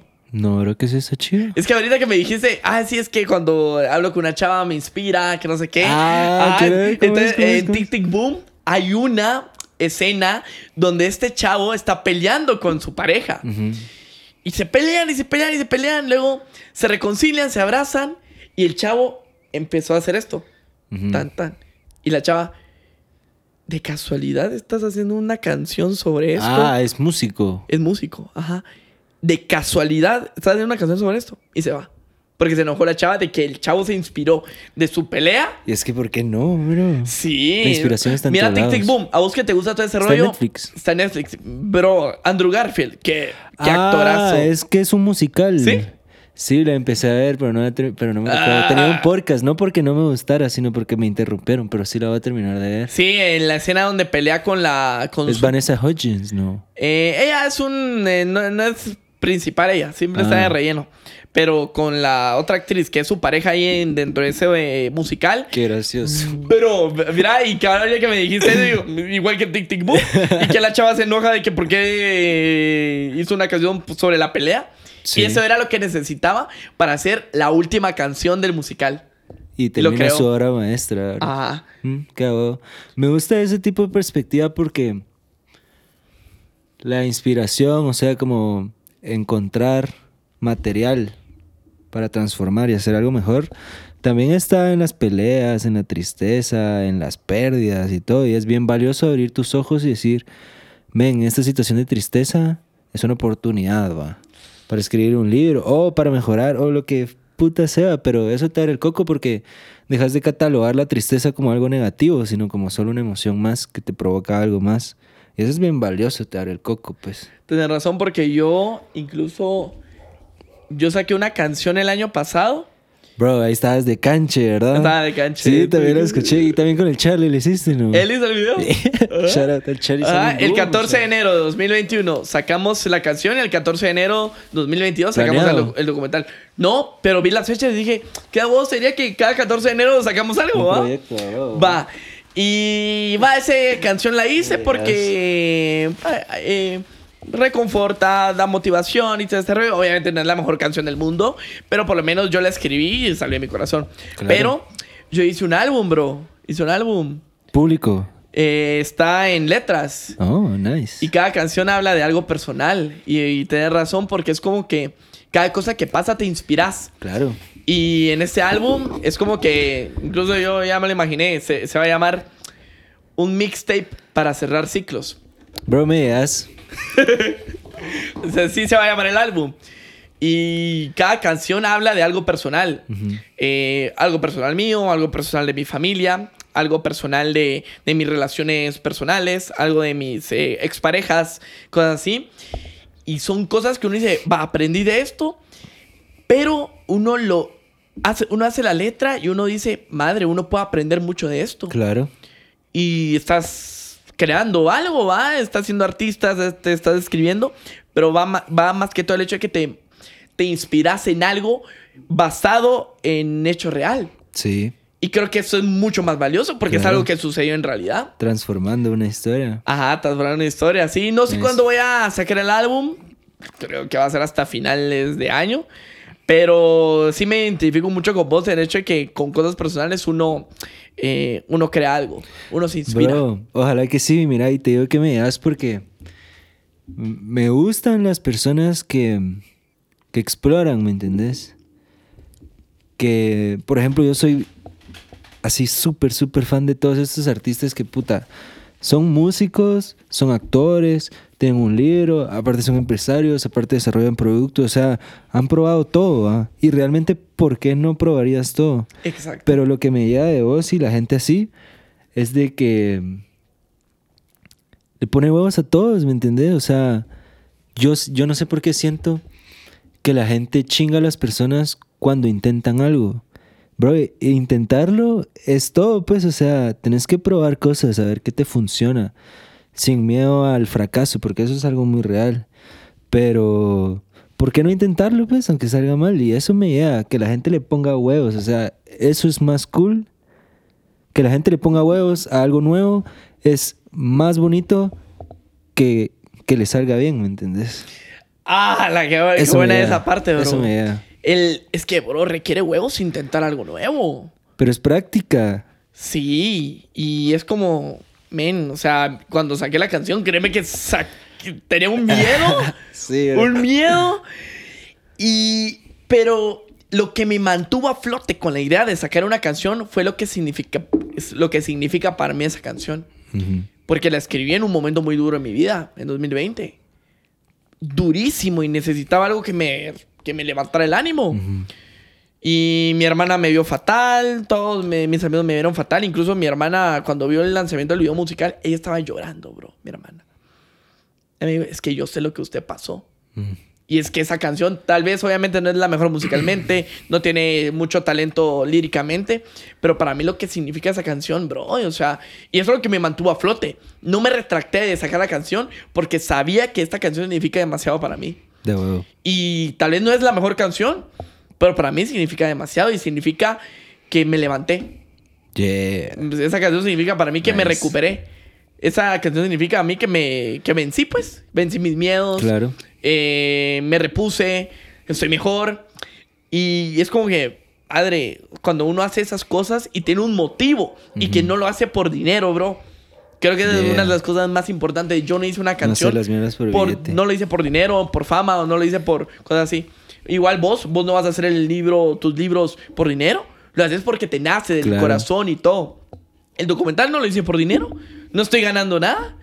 Simplemente lo hago porque me nace porque hay un significado. Yo creo que es lo, lo que vale. Pero sí, men, requiere muchos huevos. E igual, me imagino que para vos requiere muchos huevos hacer un libro, men. Yo no podría hacer un libro. Y la verdad que queda huevo porque onda.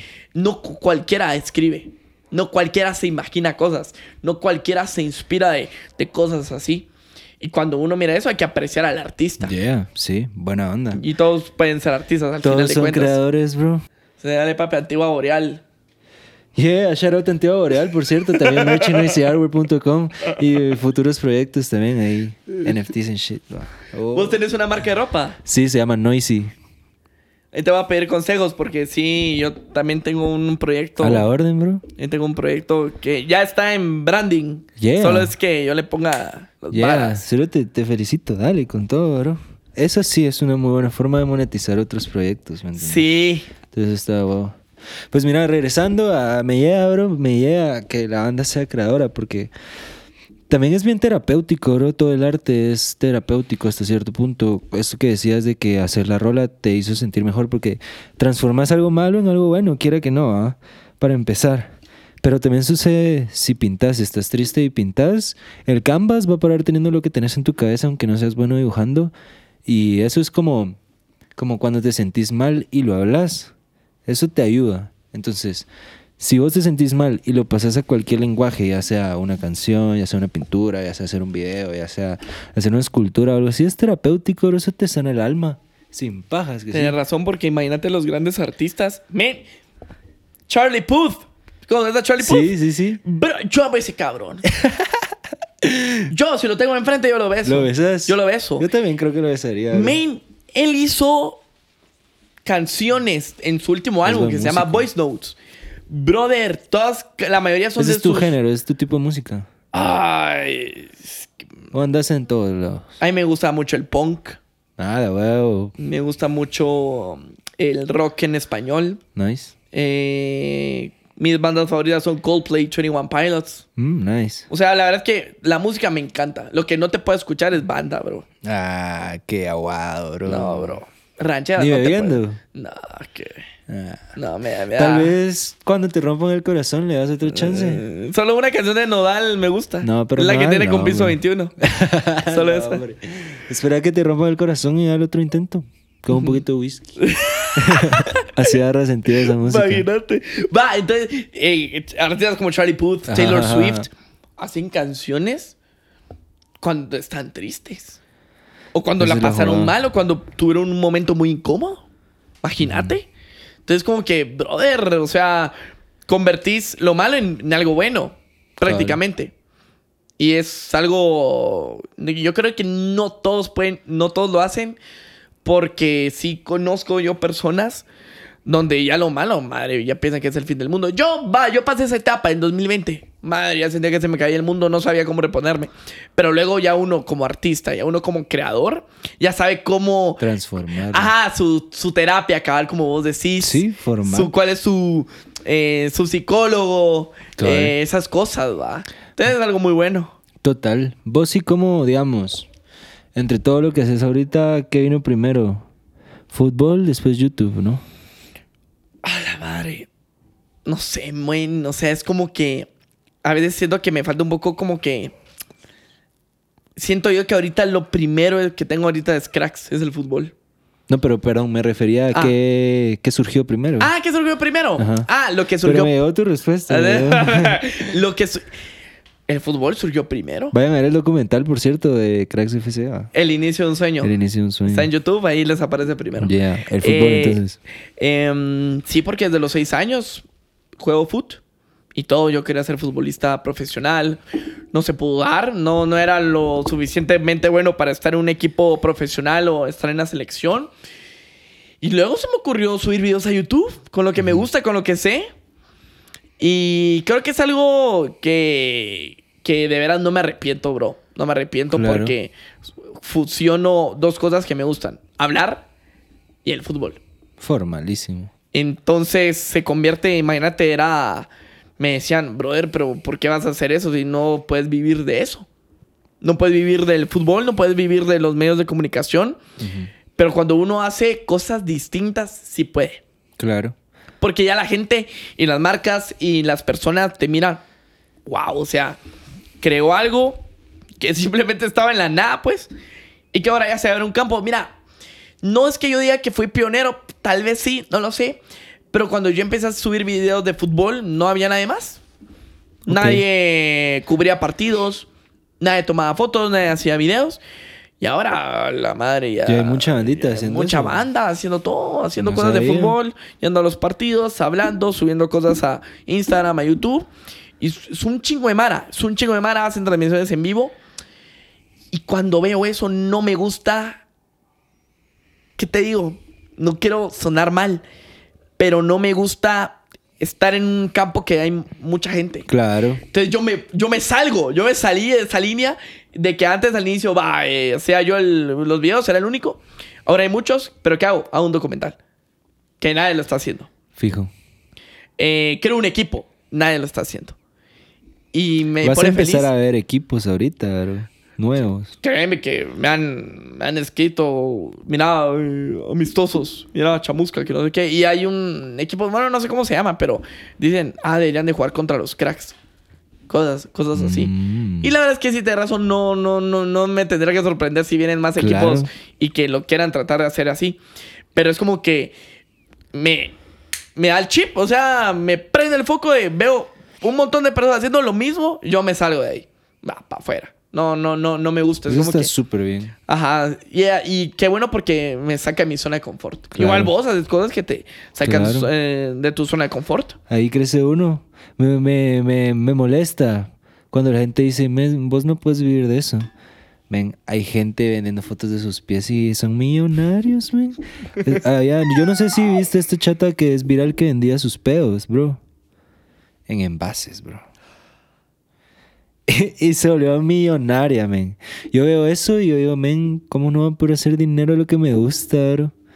Incluso solucionando un morbo puedes hacer dinero. ¿Cómo no vas a hacer dinero lo demás? Solo es de Sí. averiguar cómo, pues. Bueno, y si tan, tan lejos puedes hacer dinero con tu cuerpo, pues, con los OnlyFans. O sea, sin irte tan lejos. ¿Cómo ha crecido eso, ah, bro? Yo creo que va a ser un OnlyFans. ¿Crees que... ¿cu- ¿Cuánto? ¿Cuánto va a valer la membresía? Ajá, ¿cuánto pondrías vos tu membresía de OnlyFans? Para los primeros 10 mil gratis y después 10 mensuales. 10 dólares. Yo solo quiero 10 correos. Sí, 10 dólares. 10 Yo, solo, dólares yo solo quiero correos, ¿me entendés? Les mando notificación cuando tenga un nuevo proyecto, lo subo a mi OnlyFans and shit. Porque es que OnlyFans no tiene que ser Sí. sexualizado, ¿me entendés? Si alguien quiere enseñar ahí derecho, puede enseñar derecho. No, no enseñar my dick on my balls, ¿me entendés?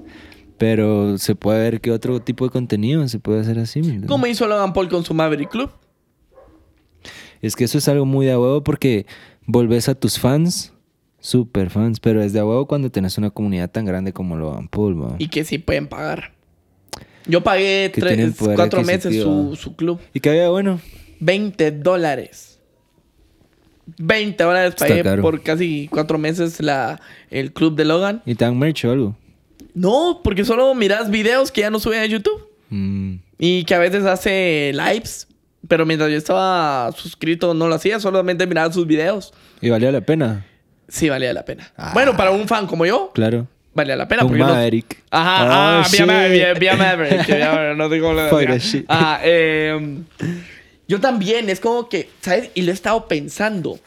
Crear un club, así como el Maverick Club, y ahí yo subir mis videos hablando de fútbol, tocando un tema polémico, eh, que más, eh, no sé, ofertas de mi merch, cosas así, vamos, monetizar. Claro. Porque al final de cuentas uno tiene que vivir de algo, ¿va? Y tiene sentido. Instagram ahora va a poner para pagar. Sí, tipo OnlyFans. Va, y por ejemplo, yo estoy seguro que si Logan, porque Logan Paul le lleva un verbo el cripto y los NFTs. Ah, sí. Yo estoy seguro que si él hubiera aguantado un cacho la idea de eso de Club Merrick, lo hubiera hecho amarrado a NFTs. O sea, estoy segurísimo. ¿Necesitas contestar o algo, bro? No, no. Ah. Eh, estoy segurísimo que lo hubiera hecho con NFTs. Vos compras un NFT y eso te da acceso a sus videos, a su merch o algo así. Entonces, ahí es donde aplico un montón ese concepto. Ese es el valor agregado que uno le tiene que dar a sus NFTs, bro. Entonces, Shh, ahorita me acabas de abrir la mente, bro. bro, I got you. Bro, sí, porque él hizo su club en 2020, finales de 2020. Ajá. Y ahí no estaba estaban tan- los NFTs. Esto explotó este año. Ajá. El El año 2021. pasado, 2021. Ajá. Ah, sí, va. Entonces, como que uno saca su NFT, pero tiene sus rewards. Claro, es que no puedes vender un NFT solo porque es bonito. Tienes que vender un NFT porque te trae algo, ¿ah? Entonces sí se puede, es business model shit. Ayúdame a crear mi propio NFT. Bro, podemos hablar off the record Off the record de de eso. un par de cosas de ahí que sí podríamos trabajar juntos, fíjate. Formal. Business. Business shit. Business shit. eh, ¿Cómo se dice? Bu- business partner. Business partners, sí, Exacto. Ah, Y como somos individuales, podemos ver si congeniamos en proyectos así. Ah, amiga, amiga, pero sí, pero sí, bro, uno, o sea, yo pondría mi club como a cuánto? Va, unos 50 quetzales. Está súper decente. Va que sí. ¿50 quetzales al mes? Conteste si quiere, bro. No, hay que se espera. Va, me llega, me llega. Eh, sí, bro, es que es una posibilidad y es que ¿por qué no hacerlo? Porque perderte la oportunidad de hacer dinero en internet. No tiene sentido. Lo de huevo es de que vos con el internet no, no te limitas a guate. O sea, cualquier persona en el mundo te puede comprar tu NFT o tu OnlyFans o tu Patreon o lo que sea. Sí, Patreon funciona demasiado también. El secreto es tener comunidad. Sin followers no lo puedes hacer sin todo. No, o sea, por lo menos una, ¿qué te digo? No sé, es como que tenés que ver como que el 10% de tus seguidores. Claro. Claro, pero la banda que tiene un millón de seguidores, me, imagínate, alguien que tiene un millón de seguidores le vende al 10% de su público una camisa de 20 dólares, making money, bro. Imagínate, ya está haciendo casi 200 mil dólares, ¿no? Bro, no se la mate, pero algo así. Ajá. Mira, bueno, hablando de este mundo de bloggers, sí, me, me da curiosidad, bro, sinceramente me da curiosidad. Hiciste videos con Luisito Comunica vi tu video y vi que lo conociste solo por irle a pedir una foto, que fue como un resultado fallido de que un año anterior no lo pudiste conocer, no te lo pudiste topar. En Rusia. En Rusia. Y al año siguiente te lo encontrás y le tomas una foto y dices como, men, necesito una mano extra. ¿Cómo es esa experiencia? ¿Cómo viaja ese homie? ¿Tiene seguridad? Eh, y tiene un tour y todo, tiene un guía de tour y todo, ¿no? Guía de tour. El, esa vez, en, en, 2019, él venía solo. Contrató guía turístico, contrató... Eso fue antes de COVID, ¿va? Sí, en 2019. Contrató guía turístico, contrató seguridad. Pero él me habló para que, porque no tenía alguien que le grabara. Ok. En cosas específicas, como la comida. Obviamente no le iba a pedir al guía turístico que lo grabara. O sea, él si viene solo, digamos, él no tiene crew. Solo contrata seguridad aquí y contrata guía turístico. Obviamente, ahí él andaba soltero. Si hubiera estado la mm. Ari, si hubiera venido la Ari, no hubiera pedido ayuda de nadie. Porque la Ari, estoy seguro que la Ari le ayuda a grabar cosas. que no conocía a la Ari todavía, o no sé. No, ahí estaba con el, con el, con el escándalo de las lenguas de gato. De que supuestamente él le fue infiel. Mm. Ese escándalo. No sé si te acuerdas. No, bro. No le seguía la pista. Va, y todavía les, se estaban hablando, por lo que vi. Ok. Ah, se estaban hablando. Va. La cosa es que él contrató seguridad, ya turístico, contrató esas personas. Pero cuando eh, vio que yo me tomé una foto con él, eh, subí la historia, él como que sintió esa vibra de que, ah, este men sabe de ese mundo, ¿va? Qué huevo. Ajá. Y, Qué amigable el la verdad. Y me preguntó, le dije, ah, que sí. Y yo solo lo ayudé a grabar. Yo no le dije, mira, vamos a tal lugar, mira, prueba esto. Nada, porque yo todavía era el guía turístico. Eh, la gente confunde, piensan que yo fui que lo llevó a comer unas mixtas en vez de comer chuco, pues. Yo ni siquiera. Eso no pasa, pues. Ah, o sea, yo le hubiera hecho comer chuco, pero no sé por qué el guía turístico lo llevó a una carreta de mixtas en vez de una carreta de chucos. ¿Y vos comiste ahí con ellos? No. No. No, solo estaba enfocado en. Como para saber si estaban buenas las mixtas que le dieran de probar, por lo menos. No, nada, nada. Yo sí me mantuve alejado de ese rollo porque hay que darle el respeto a Luisito. Eh, y esto, estuve dos días con él. En la grabación del, de los buses de Guatemala. la grabación de la comida. Y la grabación de un ritual maya. Esos, en esos tres. Ah, en Caminar Judío. Esos tres videos yo, yo se los grabé. O sea, yo era el camarógrafo. Qué huevo. Sí. Y for free, de plano, gratis. Sí, obviamente. Pero con Luisito. Sí, o sea, yo no. La gente me decía, Ángel, ¿por qué no grabaste video con él? Yo, no. Yo no lo que quiero es cloud. Yo no quiero. Yo soy un cloud chaser. Sí, lo ayudaste. Lo ayudé y para mí me importa más eso. Lo ayudé. Eh, creamos un vínculo de amistad con él. Eh, me sigue en Instagram. Tengo su número. Eh, a veces me responde historias. A veces me comenta. Me ha, comentado como tres fotos de las que yo he subido. Vale más eso que andar ahí con un video, ay, haciendo cosas, no sé. Solo por los views, no. Ay, no, o sea, obviamente hice dos videos sobre él, pero explicando, va, el behind the scenes, una explicando que cómo pude grabar con él, para que supiera la gente, pues. Pero no es como que, ah, yo lo tuve aquí a la par, obviamente lo grabé regalándole la camisola de la selección, de Antigua y todo. Pero era más que todo la experiencia que a mí me puso feliz. Porque nunca pensé grabar con uno de mis ídolos, pues. Es que si sos fan de aquel, ¿no? Sí, men. O sea, yo lo vi empezar desde cero cuando estaba en el No Me Revientes Crew. Mm, cuando él ahí salía. está este cerote. ¿Cómo se llama el hermano de, de la chava que se fue presa? Ah, Ryan. Ryan, sí, yo por él los conocía, Va cabrón. Ryan, Pepe Problemas, Alex Stretchy, Yayo El Gutiérrez. Stretchy. Mm. Un rockstar, el cerote. Sí. Y las cosas fueron esas, va. Al final de cuentas, eh, men, un montón de gente me escribió últimamente porque obviamente Luisito regresó a Guate. Sí, sí, sí, sí, sí. Pero él no vino a grabar, él lo, lo trajo una marca muy grande para grabar videos y que eh, van a aparecer en publicidad, pues. Mm, ok. Toda la gente que me llamó interesada, men, tráetelo a, a- para hacer video, men, tráetelo, no sé Ajá. qué. Dije, no, no puedo hacer eso. No puedo venir y, y aprovecharme. Tengo su número, sí, pero no ando, ay, mira, ayúdame eso, o mira, te voy a llevar eso. No, men, o sea, el Luisito, ese men está, ese men está aquí arriba. Sí. Ya no es un simple youtuber. No. Ese men es, ¿qué? Empresario, hombre de negocios, un magnate, men, tiene restaurantes, tiene todo. Y yo tiene no puedo... merch, tiene cosas de merch. celular. Sí, bro, y la Mara piensa que tan fácil es. No, men. Y si vos quieres estar con él, hace tu esfuerzo. Así como yo hice mi esfuerzo, que no, no, no quería yo ir a buscarlo por grabar video. Solo se dio. Solo sé yo. Y me escribe alguien que es- también es un youtuber y que va a subir muchos videos y tiene su programa y todo. Men, tráetelo al, al- aquí y también grabas vos conmigo, que no sé qué. Ujú. Men, pero vos tenés un número. Y digo, no, men, no es así. Entonces, no sé, el- la Mara es- está loca. Men, es que cuánta banda no se ha de topar. O sea, ese sabe cómo funciona todo eso. Pues cuánta gente no se ha de topar que solo quiere hacer content con él por los views, pues. Por Porque él es un atractor de cloud, pues. Entonces sí, me imagino cómo él ha de estar cansado de lidiar con tanta banda interesada, pues. Exacto. Le ha de costar encontrar gente genuina que sí lo defienda y diga, no, men, o sea, respeto por ese homie y yo le ayudo sin un interés personal o algo así. Eso debe ser bien valioso para ese tipo de personas, siento yo. Sí, cabal. O sea, yo- cuando él vino a Guate, yo solo le escribí, mira, Luisito, bienvenido a Guate, lo que sea que necesites, sabes, aquí tenés un buen amigo y pásate la bomba. Punto. No vine yo, mira, men, eh, Vamos a ver. hagamos algo, no lo llamé, nada, simplemente escribir. Sabe que tiene un amigo acá. Buen deseo. Ajá, y si en algún momento él eh, necesita ayuda o algo, pues va a ver y a quien le pida ayuda, va. Pero no, es que el men, uno cuando hace cosas por views, yo, me da, a mí me da asco cuando, noto cuando alguien quiere hacer solo por views. Ujú. Me da asco, me, me- no sé, me, me da, no sé, me da cosa.